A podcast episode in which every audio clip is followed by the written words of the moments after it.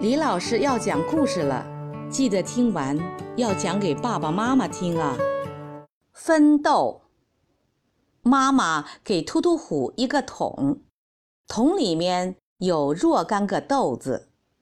突突虎把桶里面的豆子分成了两半儿，但奇怪的是，分了之后，桶里却见不到一粒豆子。小朋友们，你们知道？这是为什么吗？小朋友，开始开动你的脑筋吧！你可以把你想到的答案写在评论区里。当听完这段音乐后，李老师将公布答案。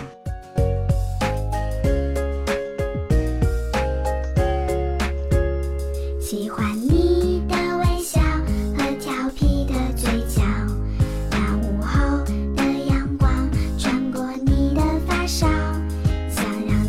世界停在这一秒，跟着你把世界都忘掉。李老师来解答：桶里原来只有一粒豆子，分了一半，桶里就有了两个半边豆子，却没有一粒豆子了。